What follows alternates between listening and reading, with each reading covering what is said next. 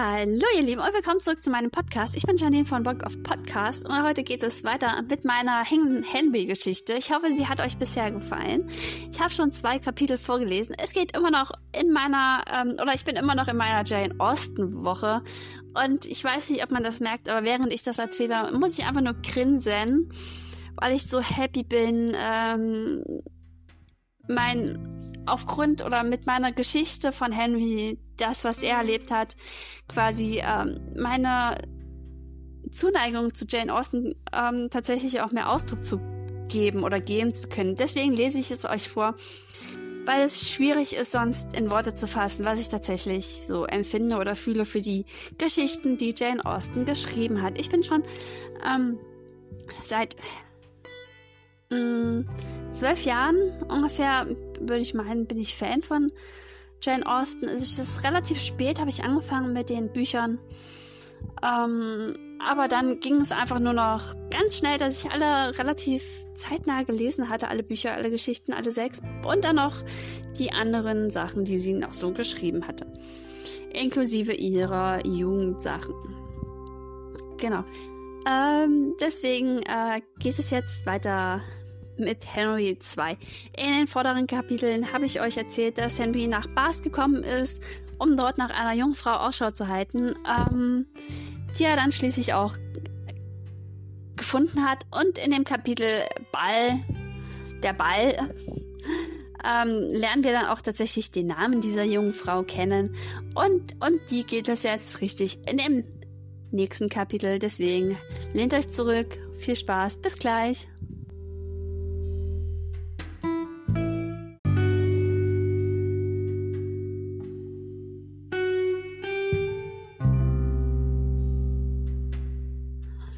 Kapitel 27 Jane Austen von Hen Henry II der Fluch oder aus Henry II der Fluch. Nervös wartete ich bereits auf die Austen-Damen, als ich sie endlich erblickte. Sie sah wieder sehr hübsch aus. Langsam ging ich ihnen entgegen und begrüßte sie nacheinander. Als wir zu unserem Spaziergang aufbrachen, wusste ich nicht, was ich sagen sollte und beschloss, erst einmal abzuwarten. Mr. Pierre, Sie sind so schweigsam, meinte Jane nach einer Weile. Wir waren schon etwas weiter vorgegangen, wie ich bemerkte. Ihre Mutter und Schwester ab hielten Abstand. Ich denke, es war Absicht. In ihrer Gegenwart weiß ich nie, was ich sagen soll, gestand ich. Sie beäugte mich von der Seite und lächelte. Was haben Sie gemacht, bevor Sie in Bars gelandet sind? Ich habe eine Lehre zum Bäcker absolviert. Was ist, ihr, was ist denn Ihre Spezialität? Hm, ich kann ganz gut Gebäck und Torten oder Kuchen. Vielleicht sollten Sie für uns einmal etwas backen. Das würde ich liebend gern machen. Mrs. Watson hatte gesagt, dass Mr. Tree wohl einen Nachfolger für seine Backstube sucht. Stimmt, das habe ich auch schon vernommen. Wer weiß. Möglicherweise werden sich bald alle von ihrer Backkunst ein Bild machen können. Was ist mit Ihnen? Was machen Sie gerne? Sie überlegte etwas oder schien abzuwägen, was sie mir erzählen könnte. Sie war eine kluge Frau. Während sie überlegte, blickte ich mich um. Es war ein wunderschöner Tag. Die Sonne schien, aber nicht zu warm. Immerhin hatten wir fast Sommer. Weiße Wolken zierten den Himmel, aber Immer nur so viele, dass man noch erraten konnte, was sie darstellen sollten. Wir gingen am Fluss entlang und ich genoss die Stille sehr. Ich lese. Sie vertraute mir nicht, was ich ihr aber nicht verübeln konnte. Was lesen Sie? Kennen Sie Anne Radcliffe? Ich bin erstaunt. Sie lesen Schauerromane? Kurz blieb Miss Austen skeptisch stehen, um dann strahlend weiterzugehen. Natürlich, wer nicht? Sie sind fabelhaft. Ich gestehe, ich habe erst zwei Bücher von ihr gelesen. Udolfos Geheimnisse und Der Italiener. Daraufhin unterhielten wir uns eine Ewigkeit über diese Bücher und ich konnte kaum glauben, wie lebhaft Jane über sie sprach. Wie stark sie plötzlich aufging. Was lesen Sie denn gerne? erkundigte sie schließlich. Dies und das. Es gibt so viele tolle Bücher, aber wenn ich ehrlich bin, es ist und bleibt William Shakespeare. Erneut blieb sie stehen und griff nach meinem Arm. Wie? Wie kann das Glück so wunderlich doch schalten? Sie lesen wirklich William Shakespeare. War er nicht ein grandioser Dichter? Gewiss, das war er, bestätigte ich, und mir wurde etwas schwer ums Herz. Nie konnte ich jemandem erzählen, dass ich ihn wirklich gekannt habe und dass er noch grandioser war, als man es je für möglich gehalten hätte. Was ist Ihr liebstes Werk? Was ist ein Name, was uns Rose heißt, wie es auch hieße, würde lieblich duften. Romeo und Julia, ein wirklich schönes Stück, Miss Jane.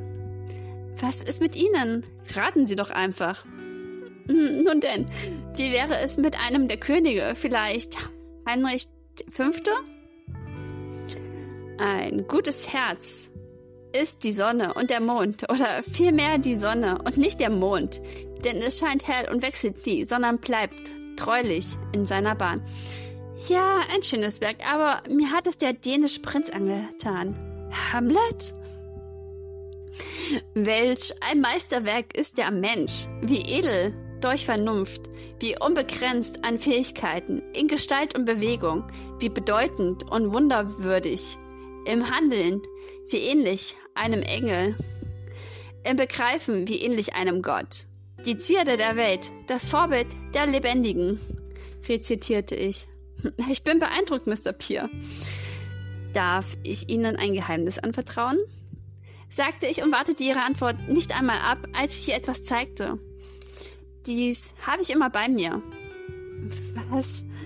Das ist eine umwerfende Ausgabe der Sonetten, Mr. Peer. Ein Geschenk meiner Mutter. Sie ließ es eigens für mich und meine Reise anfertigen. Es soll mir Glück bringen. Kann man tatsächlich darin lesen? Nur zu, versuchen Sie es.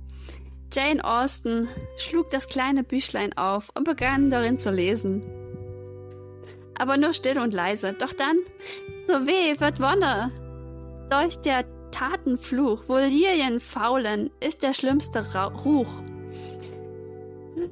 Während ich, dies, während ich das schreibe, muss ich an Julius denken. Die Lilien waren seine Lieblingsblumen. Er starb 1674 bei einem Unfall. Er fiel von Klippen und zerschellte am Boden. Wo Lilien faulen, wiederholte ich und überlegte, warum mir das so bekannt vorkommt. Nicht wegen des Sonetts, sondern es muss etwas anderes gewesen sein. Und doch komme ich nicht darauf, ob das relevant für die Geschichte sein wird. Das ist eine wundervolle Ausgabe, Mr. Peer. Vielen Dank, Miss Jane. Wir flanierten weiter, dieses Mal aber hingen wir wohl beide unseren Gedanken nach. Denn niemand sprach ein Wort. Ich schreibe auch, flüsterte sie nach etlichen Minuten. Das ist wunderbar. Worüber, wenn ich fragen darf? Und haben Sie schon etwas veröffentlicht? Sie zuckte erstaunt zusammen und sah mich skeptisch an, zu verblüfft über meine Reaktion über dies und das, es ist wohl eher ein Zeitvertreib. Ich stoppte und hielt sie an ihrem Arm fest, nur sachte. Miss Jane, die Gabe des Schreibens ist nie nur Zeitvertreib. Wenn Sie mehr als nur Ihren Einkaufszettel verfassen, dann würde ich wirklich gerne etwas von Ihnen lesen. Meinen Sie das ernst? So wahr ich hier stehe. Langsam wandte sie sich ab und wir machten uns auf den Rückweg. Sie wohnen im Haus von Mrs. Watson, richtig? Ja, Sie nickte nur, und ich wünschte den Damen schließlich einen schönen Nachmittag und verabschiedete mich.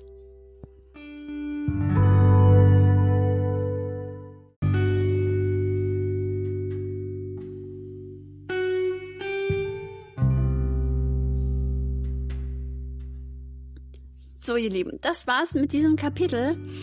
Es wird natürlich weitere geben, klar. Ich bin immer noch nicht fertig mit meinem Jane Austen Ausflug, sag ich mal. Und ähm, ach, ich freue mich einfach, wenn ich es vorlesen kann. Äh, vielleicht macht es ja auch Lust auf das ganze Buch. Ähm, das würde mich natürlich noch mehr freuen, wenn ihr auch den ersten Teil lesen würdet oder das magische Armband, wie auch immer. Ähm, schon allein, dass ihr hier jetzt dabei seid, das ist schon sehr, sehr viel und ist wundervoll. Bis zum nächsten Mal. Passt auf euch auf. Eure Janine von Walk of Podcast und Book of Books, wenn ihr denn mal auf YouTube unterwegs seid oder auf Instagram. Bis bald!